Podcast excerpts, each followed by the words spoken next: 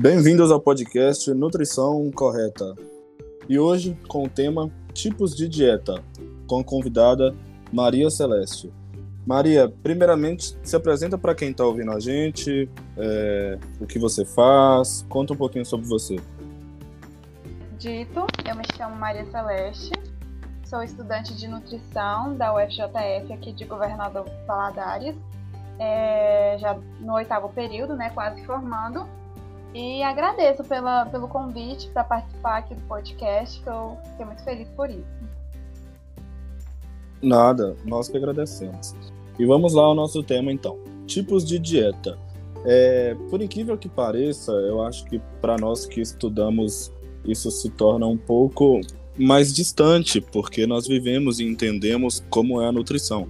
Agora, para as pessoas, ainda se tem essa de que tal dieta é melhor, jejum intermitente, é, mediterrânea, paleolítica, tem várias variações e pessoas que é, pregam fielmente. Eu fiz a cetogênica, a cetogênica deu certo, a cetogênica é a melhor dieta para todo mundo. E não é bem assim. Cada dieta, primeiro, que não, não tem essa diferenciação de dieta específica, são só modelos de alimentação. Algumas a gente vai falar um pouquinho o que que tem mais, o que que tem menos, o que que preza, né, explicar direitinho para vocês. Mas é, é, isso, você também vê muitas pessoas crendo em alguma dieta como se fosse uma religião ou política, algo assim? Não, né, mas até mesmo alguns estudantes da área da nutrição ou até o próprio nutricionista, né? Às vezes defende muito um tipo de dieta ou estratégia é, em detrimento de, de, outra. E como você já tinha falado, não é bem assim, né? Cada pessoa vai reagir diferente para um tipo de dieta. Então eu posso me dar muito bem com a low carb, por exemplo, e uma pessoa que eu convivo pode não dar tão bem assim com a mesma dieta. Então não podemos dizer, falar assim, ah, essa é a melhor dieta com certeza, né? Então não, realmente não existe isso. Sim, com certeza. E também, é, tudo na nutrição é depende. Não tem algo que se encaixe em todas as pessoas. Justamente porque as pessoas são diferentes. Tem rotina diferente, alimentação diferente, gostos diferentes, alimentos que não gostam. Então, metabolismo, é, oxidação de, de, ácido gráfico, né, queima de gordura, o, cada corpo funciona de uma maneira. A dieta que dá para o seu amigo, que dá para o seu vizinho, não vai dar para você porque pessoas são diferentes, tanto por dentro, né, metabolicamente e como o corpo processa e trabalha, como por fora, rotina, atividades físicas. Então, por exemplo, a low carb, né? Que é a, a que eu vejo mais. As pessoas restringindo o carboidrato, na verdade, não fazem nem low carb, né? Fazem no carb, não comem carboidrato. E como que uma pessoa que treina ou que faz atividade física vai se desempenhar bem com uma dieta que não tem carboidrato, que é uma das a principal molécula né, de energia?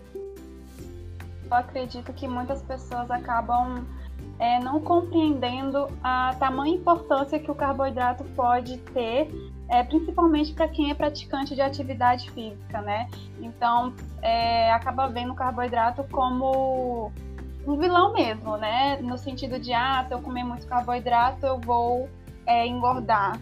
E não é bem assim, principalmente para quem tem uma rotina bem intensa, né? De, de atividades físicas, trabalhos que fica é, muito em pé, enfim, o carboidrato é, deveria, ter, deveria ser visto com outros olhos, com olhos mais positivos.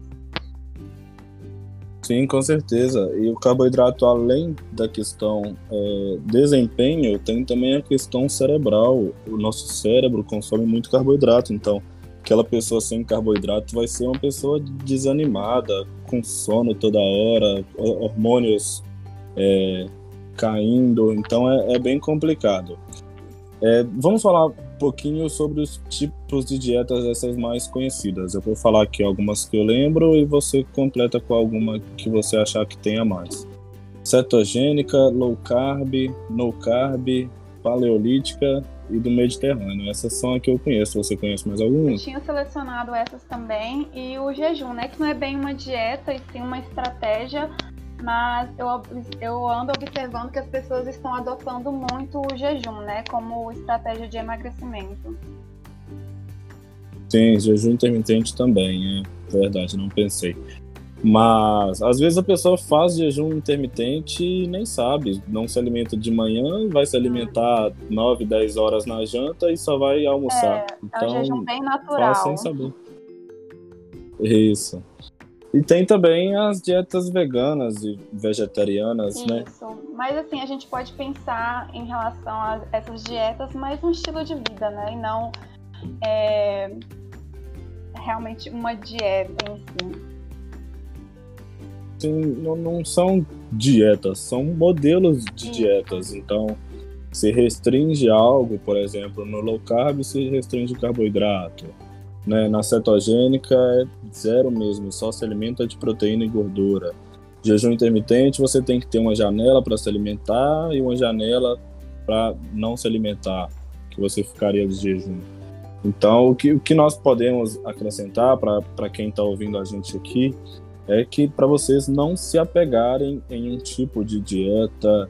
A mesma pessoa pode ter respostas boas com do, vários tipos de dieta. Nosso corpo, ele, o metabolismo, tudo, tudo que faz ele funcionar é, está mais adepto a algum estilo de dieta, mas não por isso outra vai ser menos menos benéfica. E para os estudantes de nutrição que nos escutam também, não se apeguem, não prescrevam somente um tipo de dieta para seus pacientes, né? Teste outras variáveis e tem que as pessoas têm que entender que não é o tipo de dieta que vai fazer ela emagrecer, é a dieta. Exatamente. Eu acredito que é, a gente como estudante, né, que, que, estamos nos preparando para o mercado de trabalho, não devemos nem ter um preconceito com esse tipo de dieta. É importante a gente conhecer, entender como que funciona até porque pode ser uma ótima estratégia em determinado momento. Então, às vezes, a nossa conduta com o paciente é, chegou a um momento em que ele entrou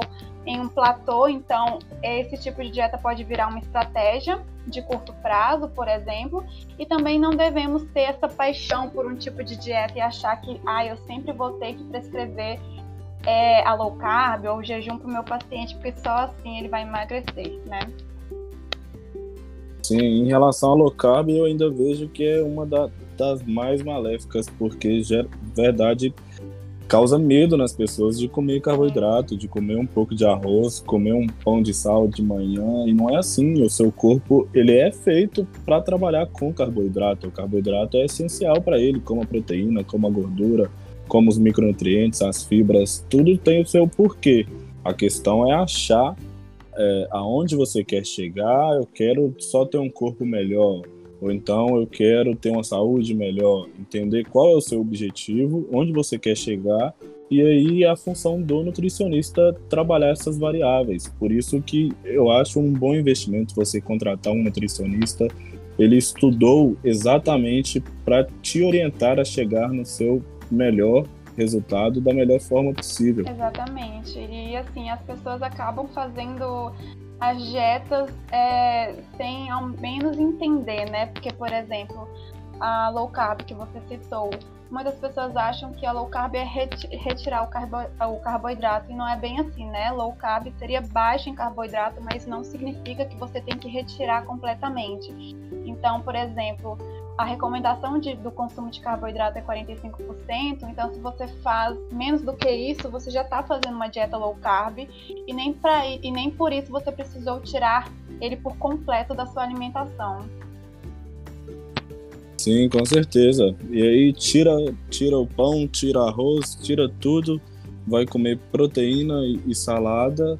Quanto tempo isso vai durar? Uma, duas semanas? A chance de você desistir é muito alta. Então, às vezes, é caminhar um pouquinho em passos mais restritos, mas sempre estar caminhando é melhor do que tentar dar passadas largas e se atrapalhar no caminho.